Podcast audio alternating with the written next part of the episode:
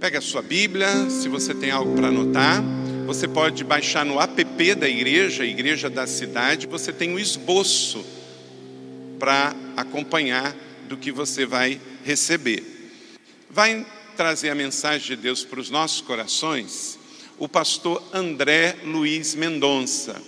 O pastor André Luiz Mendonça, ele é pastor presbiteriano, ele é pastor assistente voluntário lá na igreja presbiteriana Esperança em Brasília.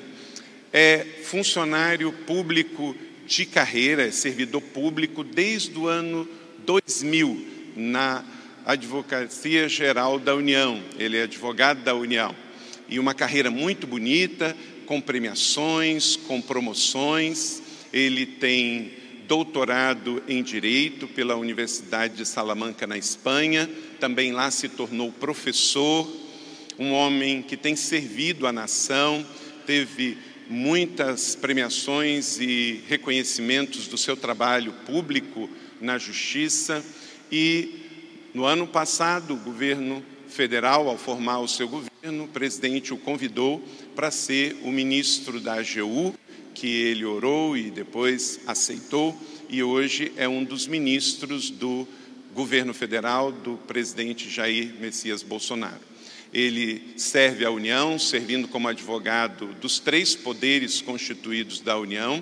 Ele é casado, ele tem dois filhos, ele é casado com a Janei, que talvez até esteja nos assistindo, seus dois filhos, e ele tem exercido a sua carreira como um homem cidadão, seja na justiça, seja na vida pública como servidor e também no reino de Deus de uma maneira muito sóbria, um homem de sabedoria e consciência e ficamos muito felizes de ter um órgão tão importante na nossa República, também liderada por um homem tão íntegro, com visão do reino de Deus. A Advocacia, a Advocacia Geral da União é uma organização muito importante para o equilíbrio e justiça do nosso país. Tem mais de 12 mil servidores que atuam, então ore muito também pelo doutor André, o irmão André, para que ele exerça a sua função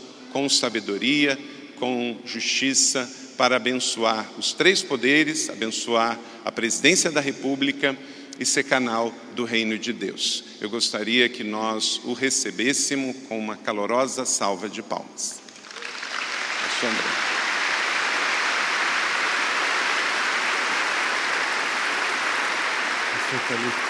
Seja muito bem-vindo, meu amigo. Então, fica de pé, nós vamos orar por ele. Na sequência, ele vai nos trazer a mensagem de Deus e, ao final, nós vamos poder também estar fazendo um convite a você para continuar seguindo Jesus. Muito obrigado, Pastor André, por estar aqui conosco hoje. Que Deus use para trazer a palavra. Há mais de um ano atrás o conheci lá em Brasília e sempre estável um homem calmo, sereno, sábio, um cristão vivendo a vida do reino, independente da posição. Vamos orar.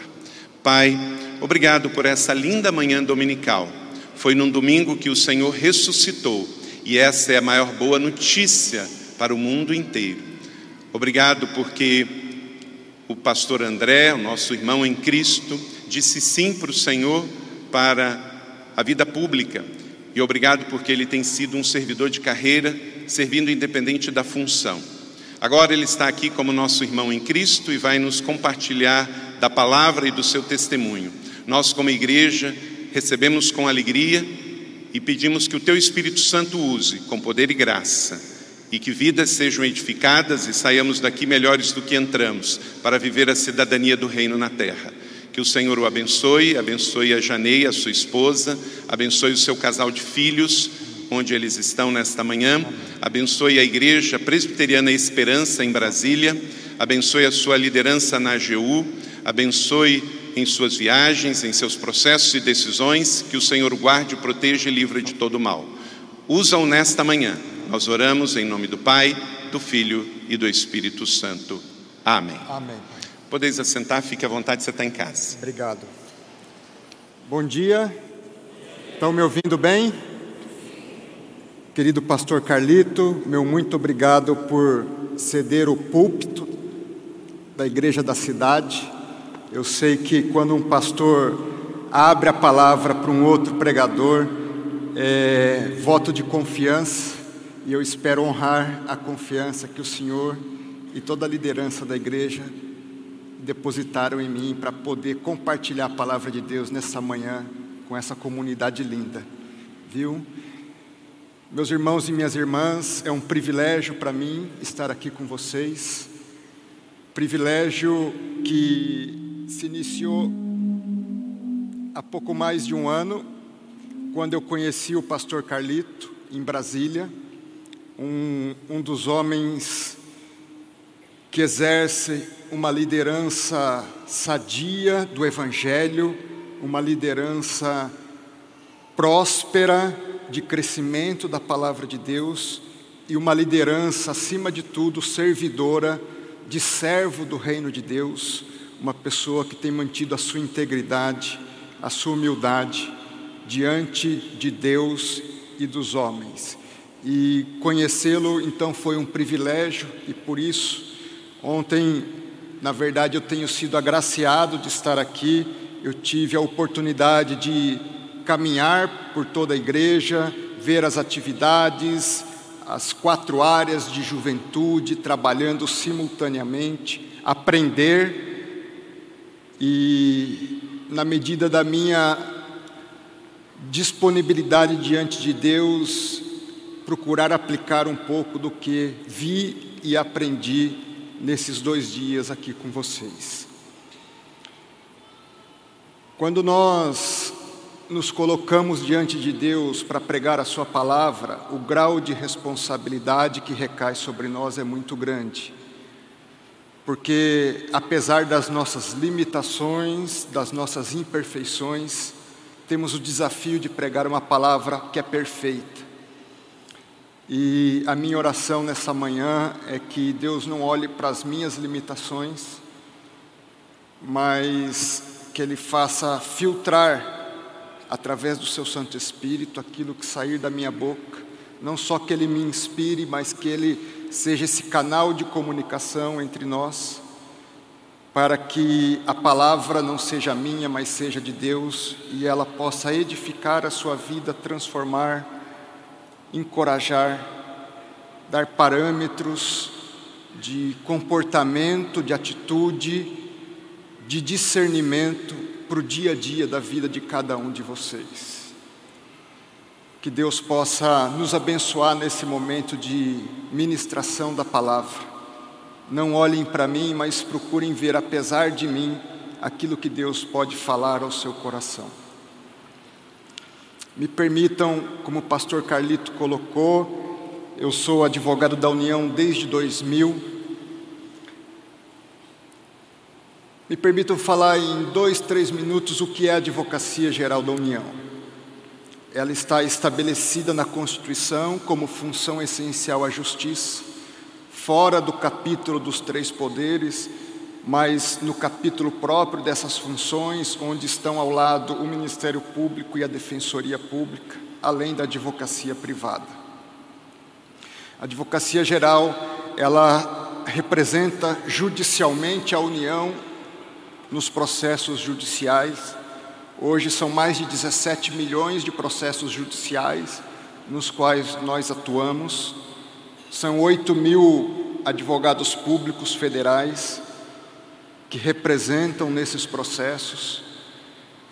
Nós representamos o país no exterior também, nas demandas internacionais, em tribunais internacionais.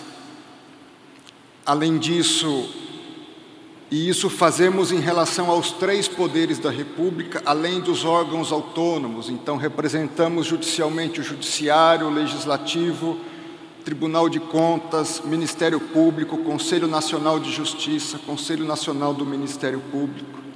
Aí se incluem todas as universidades federais, autarquias, fundações, agências reguladoras, comandos militares, além da própria administração direta como um todo. além dessa representação judicial, consultoria e assessoramento, aí sim somente ao Poder Executivo. Então, em cada ministério existe uma consultoria jurídica, onde estão lá os membros da AGU atuando, e toda a contratação pública, seja de um café, um copo, material de escritório, até os grandes leilões, programas espaciais, grandes projetos da nação, passam pela formatação jurídica da AGU.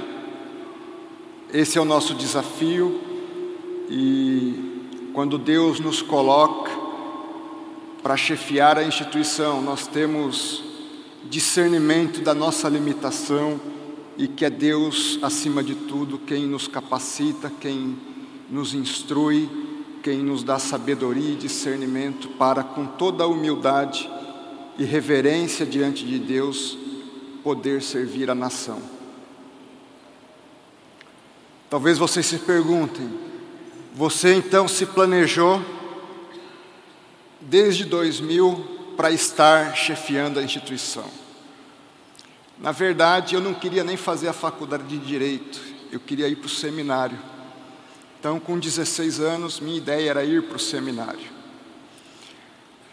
Meu pai, presbiteriano, minha mãe católica, e meu pai diz: primeiro você vai fazer a sua faculdade para depois ir para o seminário. Tem uma faculdade antes. E eu cumpro isso. Ingresso.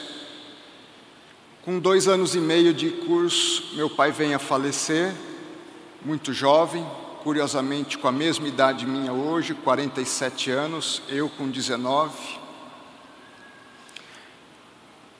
E, sem dúvida, um momento muito difícil para mim. Dois dos meus irmãos estão aqui.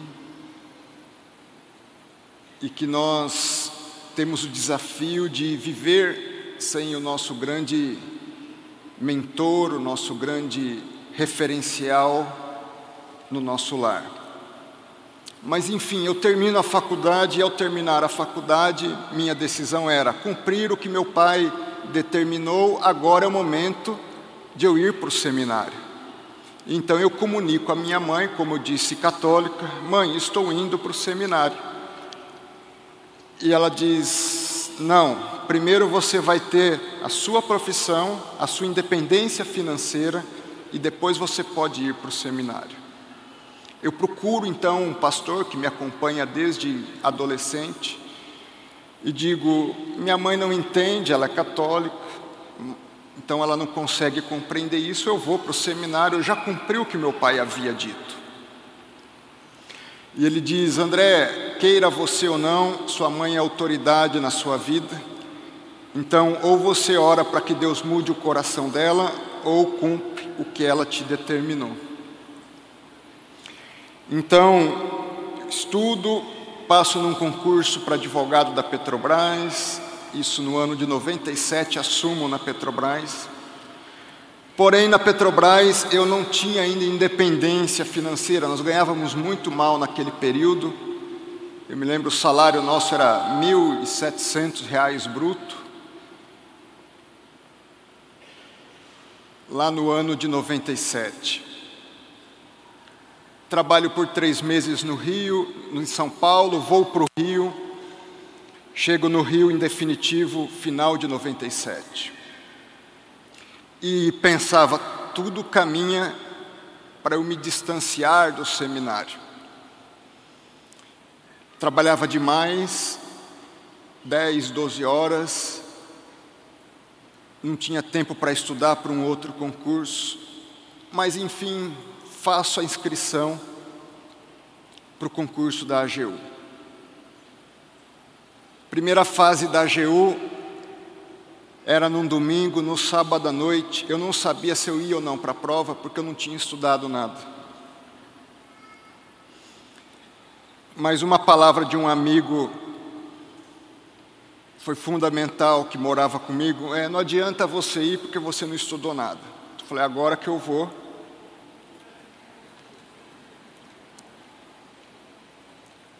Curioso, quando eu fui fazer a inscrição da Petrobras, era uma fila tremenda na Avenida Paulista. E nós, eu e um outro amigo, há mais de uma hora na fila, e ele, eu vou embora. E eu na dúvida se ia ou ficava. Aí eu estou pensando em ficar. André, não adianta você ficar que você não vai passar mesmo. Aí eu fiquei.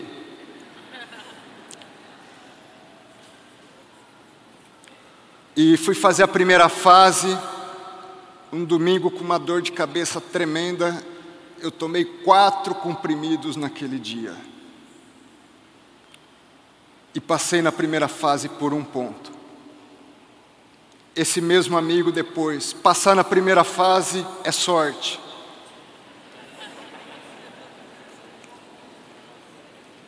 Não tinha tempo para estudar, tirei férias 30 dias, me infornei na casa da minha sogra, eu ainda era noivo. Estudei de manhã, de tarde e de noite. Passei na Advocacia Geral da União.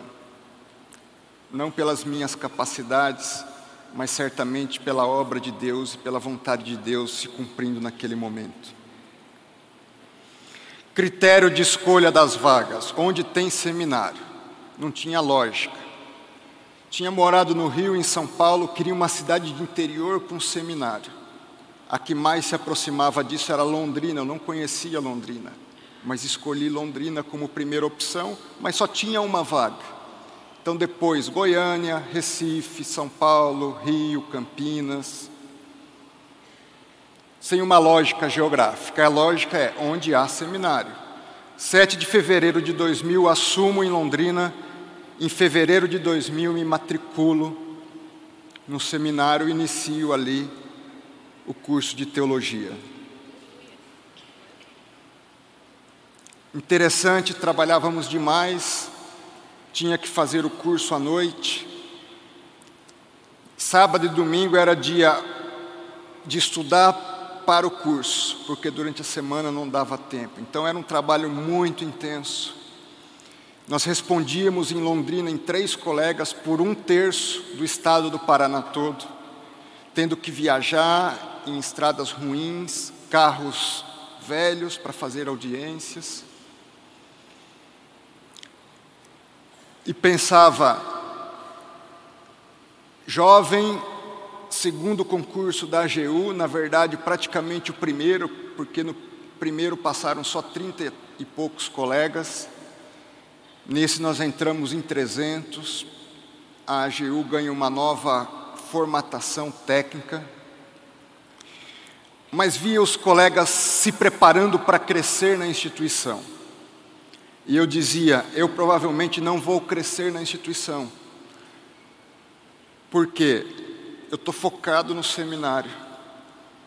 Eu faço os meus processos numa cidade do interior, ninguém vê meu trabalho, por melhor que eu faça, e, além disso, meu foco é o seminário. Não é fazer cursos, não é ter relacionamentos, networkings, contatos, se integrar. Mas numa noite, feriado de 7 de setembro, eu varo a noite trabalhando por conta do acúmulo de processos e prazos processuais que se venciam, e vou descansar só na manhã do dia seguinte.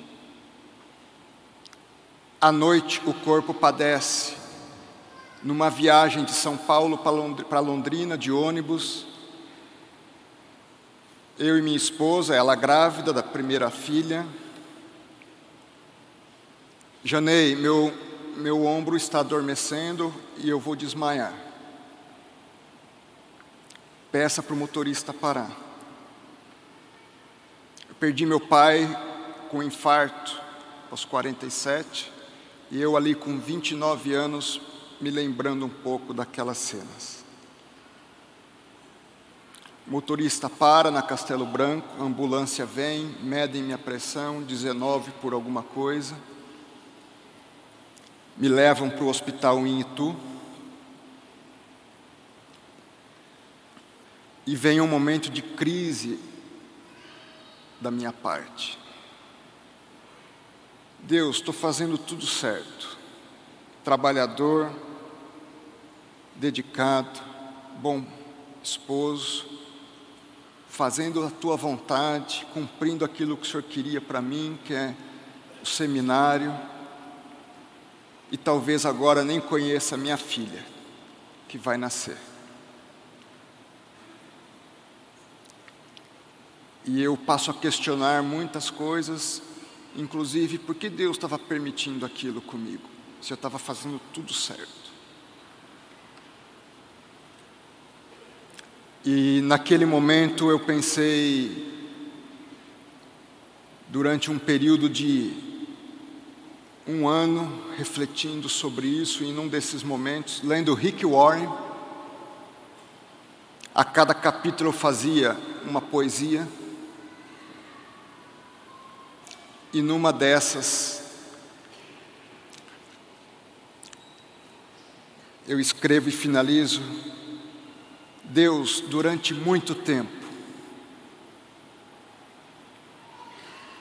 eu me achava invencível.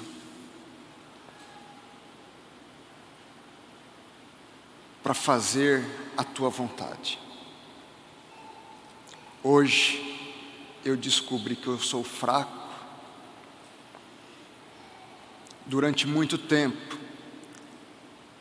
eu me esforcei para escrever as mais lindas histórias.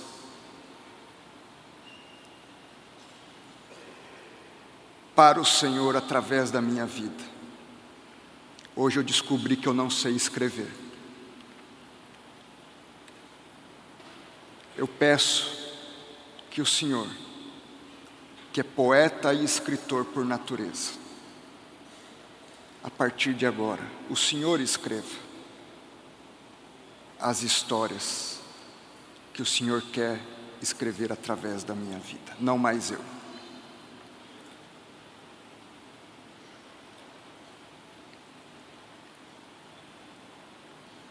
Depois nós vamos terminar ao final do sermão essa história. Mas uma coisa eu aprendi no seminário: Deus tem propósitos para as nossas vidas. E Deus vai fazer testes de integridade para nos preparar. Parábola dos talentos dez, cinco, dois, um, cem talentos. Quantos talentos? Não sei quantos eu e você temos.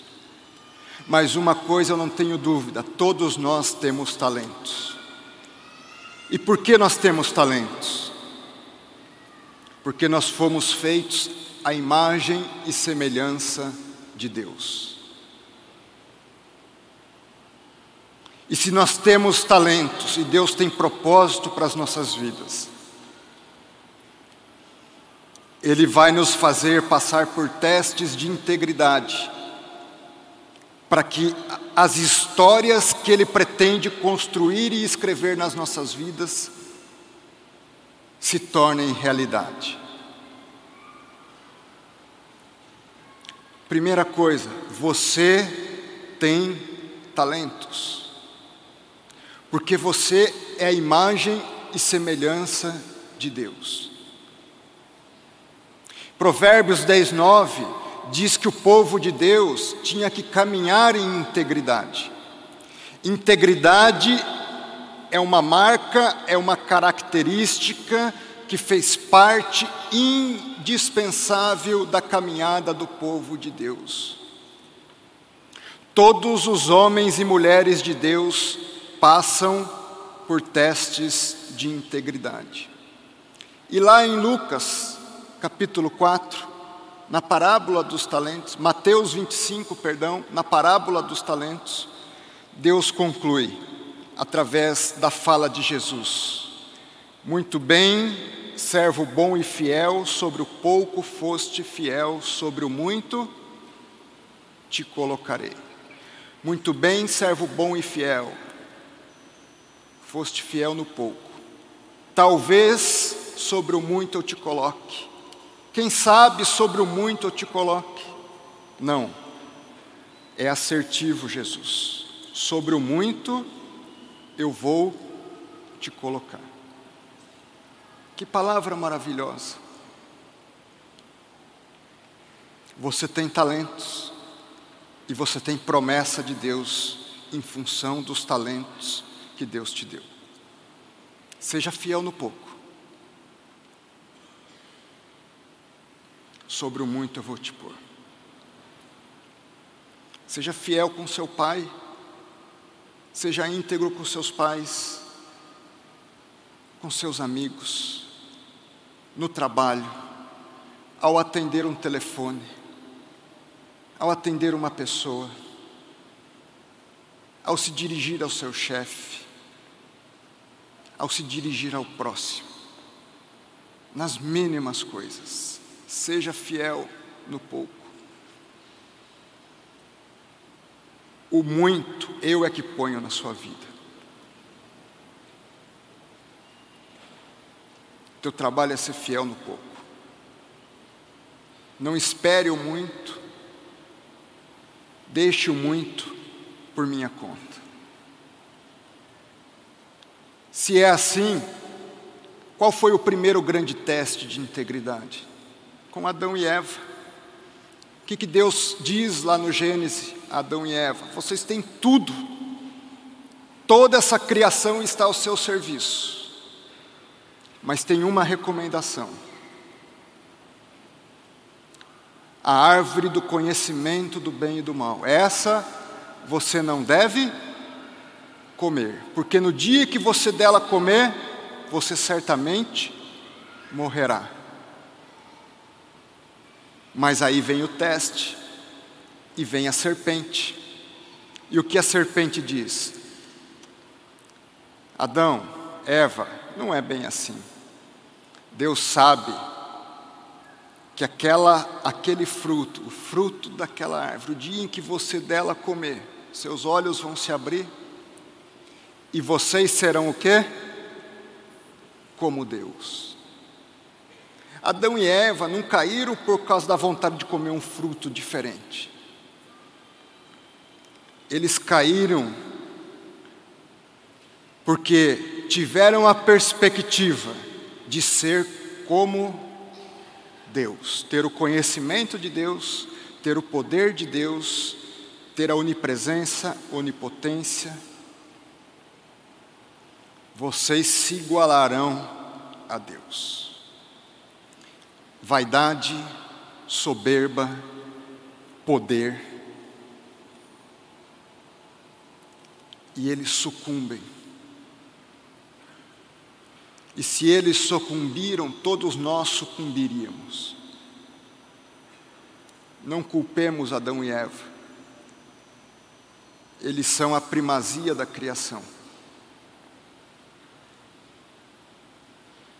nós também sucumbiríamos. Vem o segundo Adão, Jesus Cristo. Novo teste de integridade. Sucumbiria Jesus ou não? Jesus vai ao deserto, cheio do Espírito Santo, lá permanece 40 dias e 40 noites.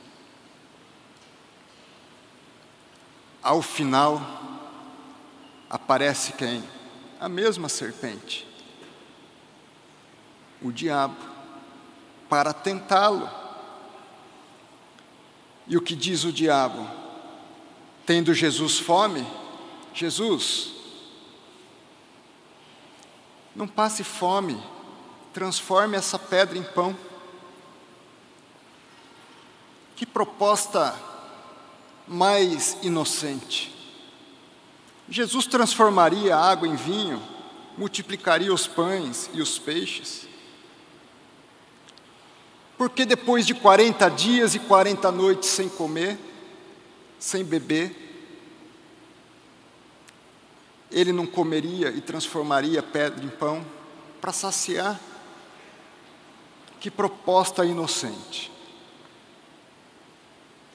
Meus irmãos, Dia e noite nós somos confrontados com propostas da mesma natureza, relacionadas à nossa subsistência básica. João, José, Maria, Ana, Rita, Antônio, você tem suas necessidades no mundo. Como é legítimo você ter o pão de cada dia nas suas casas, você dar uma boa escola para o seu filho, você ter um bom carro, você poder viajar, ir até talvez para o exterior. Dar um bom tênis para os seus filhos, uma boa roupa para sua esposa. Todos os dias nós necessitamos do pão de cada dia. E a grande pergunta é: o que fazemos para ter o pão de cada dia? É legítimo dar uma boa casa? É legítimo. É legítimo eu ser corrupto para ter uma boa casa? É legítimo eu sonegar para ter uma boa casa? É legítimo eu, como servidor público, não cumprir os horários e os deveres que eu tenho quando a sociedade paga o meu salário? Não é legítimo. Ter o pão nosso de cada dia é legítimo. Porém, o que fazemos para ter o pão nosso de cada dia? Primeira perspectiva de tentação e de teste de integridade. Como nós lidamos com o poder econômico, com o poder financeiro, como nós lidamos com o dinheiro. Se para ter o pão nosso de cada dia, nós temos que obedecer, por mais ingênua e aparentemente legítima que aparente, que seja a proposta do inimigo, nós estamos falhando no teste de integridade. Jesus diz: é legítimo eu transformar pedra em pão? Eu posso transformar pedra em pão, mas não o farei obedecendo a sua orientação. Nem só de pão vive o homem. Jesus responde com a palavra e diz: Nem só de pão eu vivo. Jesus passa no primeiro teste de integridade. Em segundo lugar, como seria legítimo nós ansiarmos ter o poder político. Aliás, muitos dos discípulos esperavam que Jesus se tornasse o rei de Israel e tomasse o poder político. Se Jesus assume o reinado, imaginem redução da desigualdade social, fim da corrupção, fazer bem à sociedade e ao próximo. Que reinado justo, um reinado justo de maneira sem igual, conduzido pelo varão perfeito. Você já sonhou em ser vereador, prefeito, deputado, governador, senador, presidente da República, ministro? Que sonho legítimo fazer o bem ao próximo, fazer ao bem à sociedade, fazer o bem à sociedade, aos mais necessitados, justiça social, bem-estar, uma sociedade livre, igualitária, justa, fraterna, marcada pela paz, pela prosperidade. O diabo vem e propõe Jesus está vendo os reinos do mundo. Eles me foram dados. se dobre sobre diante de mim, e eu lhe darei todos os reinos. Será o reinado mais justo, mais perfeito. Como nós lidamos com o poder político? Como nós lidamos com a perspectiva de termos poder sobre as pessoas para decidir o que elas vão ou não vão fazer, como fazer, em que tempo fazer, de que forma fazer. Jesus responde: Está escrito, somente ao Senhor teu Deus adorarás, e só a Ele servirás. Se o preço para eu fazer o bem à sociedade é me curvar a Ti, muito obrigado. Eu só vou adorar a Deus. Poder econômico, poder político. Terceiro grande teste: poder religioso.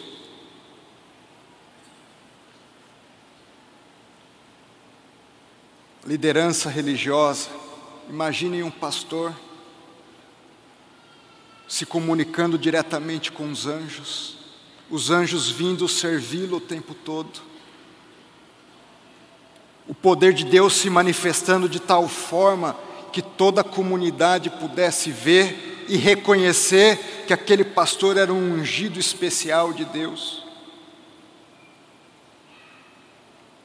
Essa é a proposta. Jesus é levado ao pináculo do templo, o diabo está escrito, e nesse momento o diabo já vem com a palavra: lança-te daqui, que os anjos de Deus virão e te servirão. Imaginem, diz a história que cerca de 40 mil pessoas viviam diariamente ao redor do templo. Ao se lançar, os anjos vindo acolhê-lo, evidente que aquele era o filho de Deus, para que ser crucificado? Para que padecer? Naquele momento se manifestaria a divindade de Deus, de Jesus. Jesus responde: Não tentarás ao Senhor, seu Deus. Jesus vence a tentação da subsistência, do poder político e social e do poder religioso. Cuidado, nós cristãos, nós, diferentemente de tantos outros, temos que lidar diariamente com esses três poderes. Diariamente somos submetidos a testes de integridade. Jesus ali se credencia inicia o seu ministério a partir desses primeiros grandes testes de integridade. Depois disso, ele transforma água em vinho, multiplica os pães e os peixes. Depois disso, ele tem uma palavra que transforme da dignidade humana as pessoas que se aproximam dele. Depois disso, em vários momentos, Deus se faz revelar na vida dele. Pedro, João, Tiago, vem a manifestação de Jesus, de Deus na vida de Jesus, quando Jesus ora no monte, e estão ali Moisés, Abraão, em vários momentos aquilo ocorre, mas para isso ele se curva exclusivamente a Deus. Mas será apenas com esses homens? Essa é a grande pergunta. Foi apenas com Adão e Eva? Foi apenas com Jesus? Não. Daniel não se alimentou com as iguarias do rei. Daniel não se recusou a orar e clamar a Deus quando necessário.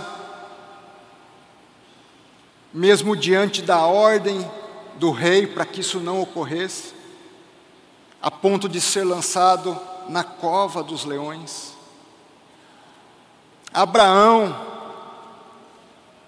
o teste em relação a Isaac, do sacrifício de Isaac. Moisés, rotineiramente posto em xeque, a sua liderança, a sua proximidade com Deus.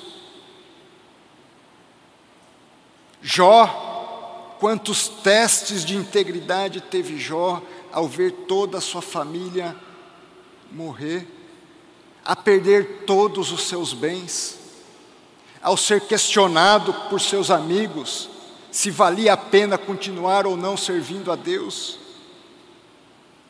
Paulo, as perseguições, as cadeias, os espinhos. Ana, sendo subjulgada, sendo distratada, até que Samuel vem ao seu ventre. João, posto numa prisão, de onde ele escreve o Apocalipse e as revelações. Tantos outros. Esther, quando Mordecai diz: Quem sabe, Esther, não foi para esse momento que você se tornou rainha. E você, seja fiel no pouco, que sobre o muito eu vou colocar você. Você pode dizer, pastor, eu sou fraco, eu não sou como esses homens. Esses homens existiram, não existem mais. Deus é o mesmo ontem, hoje e sempre. Assim como Deus levantou Moisés, Abraão, Paulo, João, Ana, Esther, Jó, Davi, ele levanta hoje novos Abraões, Moisés, Paulos, Pedro, João, Esther. Quem são essas pessoas? Somos nós os mesmos imperfeitos como Adão e Eva, igualmente imperfeitos, porém cheios de talentos e lavados e remidos pelo sangue de Cristo Jesus.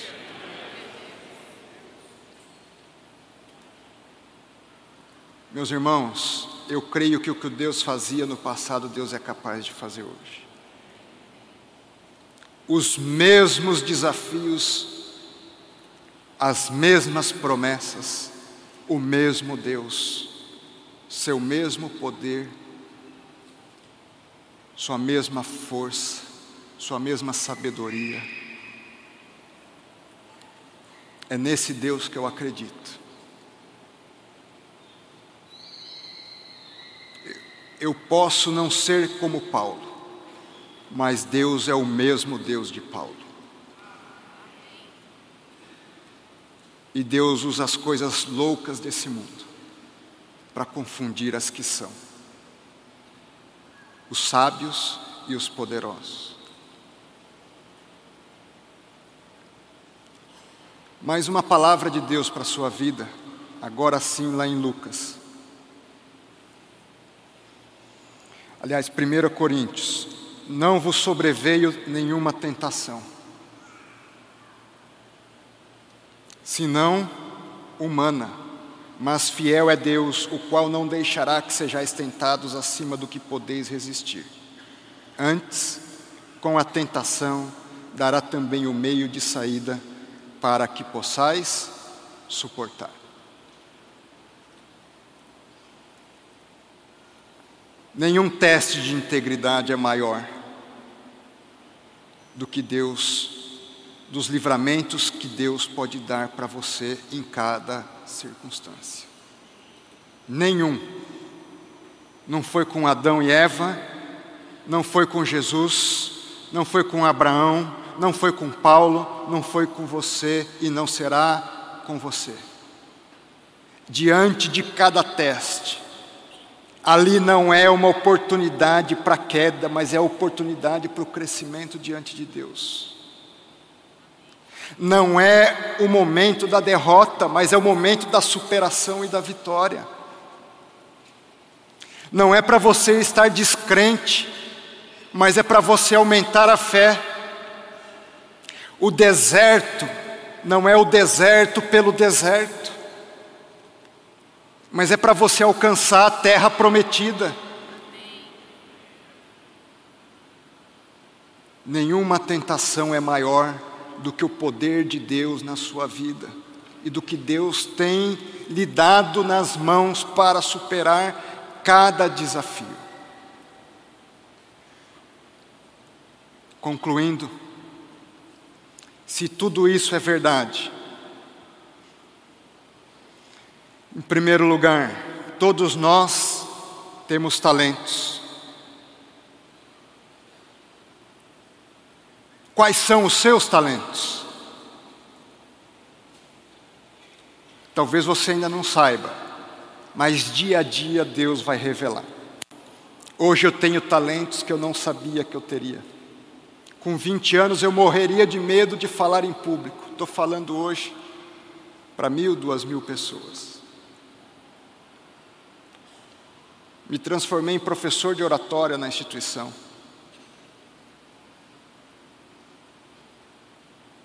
Quantos talentos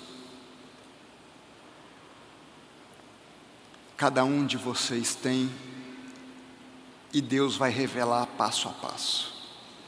Em segundo lugar, todos nós passaremos por testes de integridade. Quero muito, queira servir, quer ser o maior, seja o que mais sirva. Seja esse seu único objetivo. Em terceiro lugar, Deus estará conosco diante de cada teste de integridade ao qual nós somos e seremos submetidos. Esqueça as quedas do passado. Projete o que Deus vai fazer no futuro. Imagine se Pedro se remoesse a vida inteira por ter negado a Jesus três vezes. Ele caiu naquele teste, mas se reergueu. Quando é confrontado, diz a história, você é aquele que servia a Deus e a Jesus, sim. Você vai morrer por isso, sim. Você vai ser crucificado por isso, sim. Mas uma coisa, me virem de ponta cabeça, eu não sou digno de morrer com o meu Senhor. O fracasso de hoje não é o fracasso de amanhã. A vitória de amanhã é a vitória que Deus já deu a você, pela integridade do seu caráter, por sua confiança em Deus. Mas vamos aplicar isso um pouco na prática.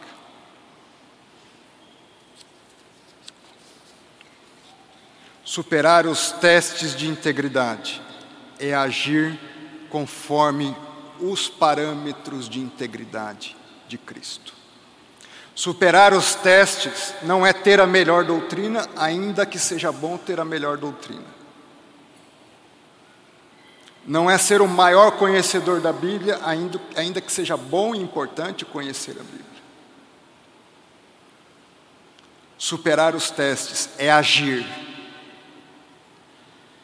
é em cada ato do dia a dia ser íntegro conforme Cristo foi íntegro. Não se preocupe com o quanto você conhece a Bíblia. Fico me pensando, Jesus ele não abriu um seminário de teologia, uma escola dominical, para pegar os melhores alunos e dali formar o, o grupo apostólico. Ele foi pelo caminho, falando com pessoas simples, que não eram da elite judaica, e disse: Eu vos farei pescadores de homens. Venham e me sigam, aprendam comigo no dia a dia, estejam comigo na prática, vivenciando o que eu vivo, fazendo o que eu faço, orando como eu oro, jejuando como eu jejuo, fazendo certo como eu faço, ajudando as pessoas como eu ajudo não me corrompendo, não me desviando, não mudando os propósitos conforme a minha vontade, mas agindo conforme a vontade de Deus.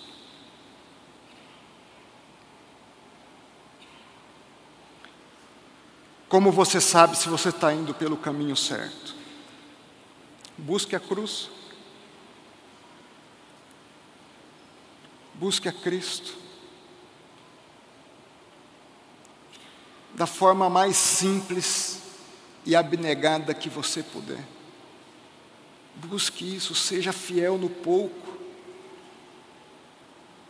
seja fiel nas pequenas coisas.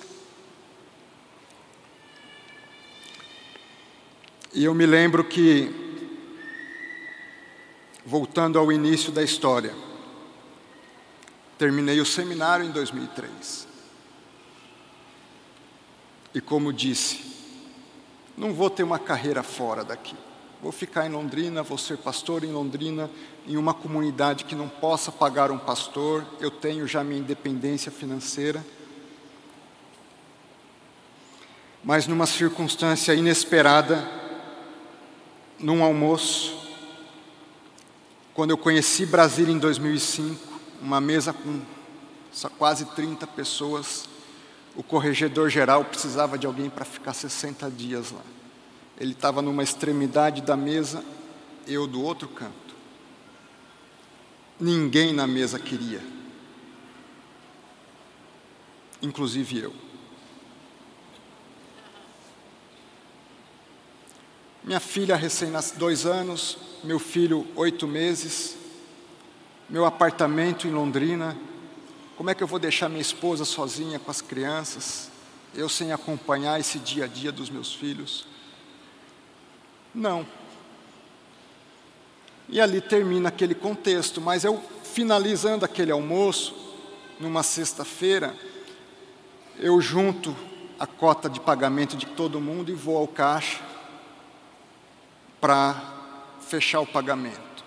Enquanto eu estou ali no caixa, o nosso chefe regional dos três estados do Sul, Rio Grande do Sul, Santa Catarina e Paraná, adentra novamente ao restaurante e se depara comigo ali na porta do restaurante no caixa. André, você, eu não posso dizer não ao corregedor, e eu preciso que você venha e não abra mão que você não venha. Você vai ter que ficar esses 60 dias aqui em Brasília. Digo, Luiz, é difícil para mim, explico para ele. Ele falou, André, eu tenho que atender o corregedor e eu preciso que você venha. Falei, Luiz, me deixa pelo menos voltar em casa amanhã, falar com a minha esposa. Explico para ela, ela surpreendentemente diz: Não, se é importante para ele, ele ajudou muito você, vai. Chego em Brasília dia 29 de agosto de 2005. Me apresento, o secretário da, do departamento onde eu entro me atende, me apresento André, estou aqui, vou ficar 60 dias fazendo os processos disciplinares. A pessoa começa a rir e eu sem entender. Eu disse alguma coisa engraçada? Ele, não, você não volta antes do fim do ano pode se preparar para passar o Natal e o Ano Novo aqui em Brasília.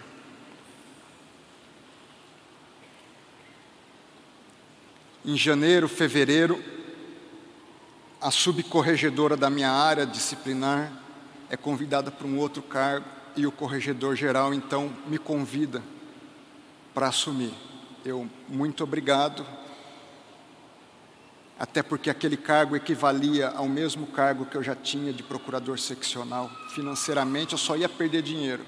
Lá eu tinha meu apartamento, custo de vida do interior era um, lá eu ia ter que alugar, custo de vida de Brasília outro completamente diferente. Passa um tempo, acho que ele não conseguiu ninguém, volta a me convidar. Eu, muito obrigado. A terceira vez, aí, olha, deixa pelo menos então conversar com a minha esposa e ver a cidade. Em resumo, um dia eu e minha esposa conversando, Janei, eu sei o que será minha vida se eu ficar em Londrina. Eu vou ficar aqui, fazer os processos, vou pastorear, vai ser tudo uma rotina. Eu não sei como será se eu for para Brasília. E talvez eu passe minha vida inteira me perguntando como teria sido se eu tivesse ido para Brasília. Então, em 2006, minha esposa vai com as crianças. Em 2008, eu assumo como diretor de patrimônio e probidade da AGU.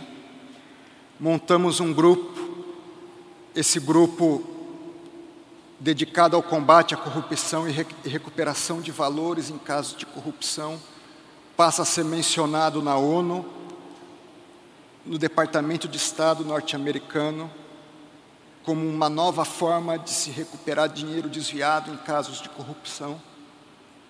2011 recebo o Prêmio Novare por esse trabalho.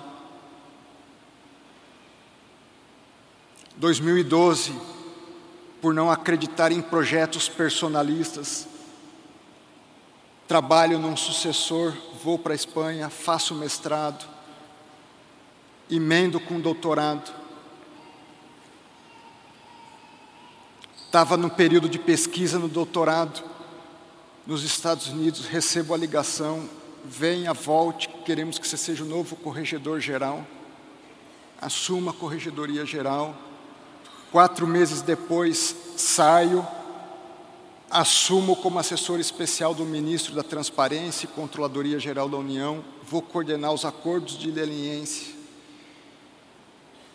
que envolvem inclusive os casos Lava Jato. em 2018, em novembro de 2018, conheço o presidente da República num despacho e numa entrevista de 40 minutos.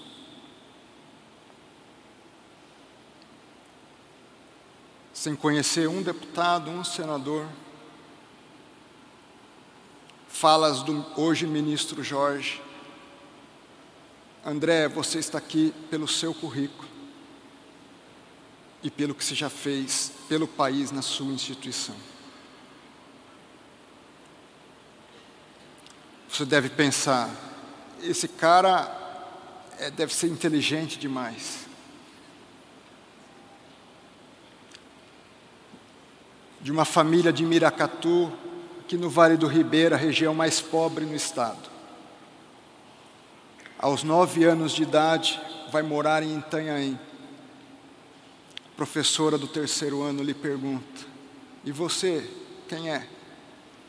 Eu sou André. De onde você veio? Vim de Miracatu. Meu Deus, só vem gente burra daquele lugar.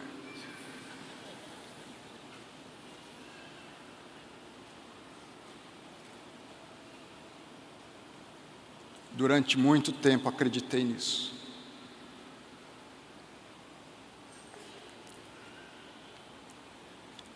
Mas Deus usa as coisas loucas e as que não são para confundir as sábias e as que são.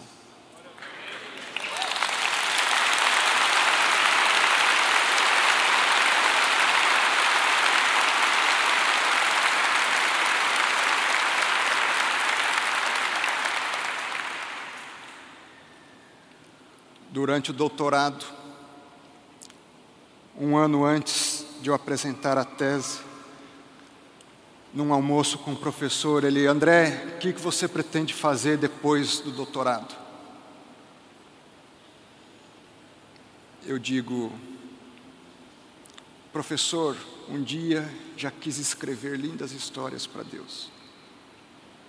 Aprendi que não sei escrever. Decidi que Deus, reconheci que Deus que é poeta e escritor por natureza, que ele sim escreva a sua história e os versos que ele quiser através da minha vida. Eu só quero uma coisa, o único plano que eu faço é estar preparado para aquilo que Deus quiser escrever na minha vida. Esse é meu único objetivo. O que eu vou fazer eu não sei. Eu quero servir ao meu país da forma que Deus achar melhor que eu sirva o meu país. Aquele menino que aos nove anos de idade ouviu isso daquela professora, ao defender a sua tese, ouviu do professor e diretor do maior programa de doutorado da Universidade de Salamanca, uma universidade com 800 anos de história, em um programa com mais de 15 anos de vida, onde já passaram alunos franceses, espanhóis, italianos, suecos, brasileiros, latino-americanos. Eu termino a defesa, ele pede a palavra. Queria dizer que pela, pelo comportamento ético do André, pela disciplina, pelo espírito de servir o seu país e pelo que ele produziu. Ele é o melhor aluno que já passou pela história desse programa.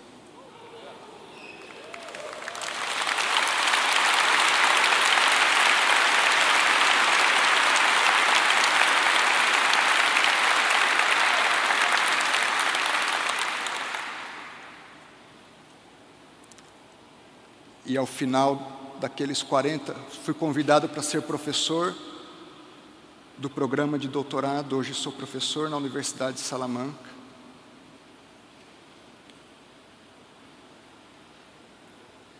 Passa-se um período, meses, o presidente Bolsonaro é eleito, e ao final daquela conversa de 40 minutos, prepara o Twitter do rapaz ele será o novo advogado geral. Meu papel é servir, e dia a dia nós temos testes de integridade. O seu papel é servir. Nosso papel é ser fiel no pouco. Deixa Deus escrever. Ele vai construir as mais lindas histórias através da sua vida. Que Deus te abençoe.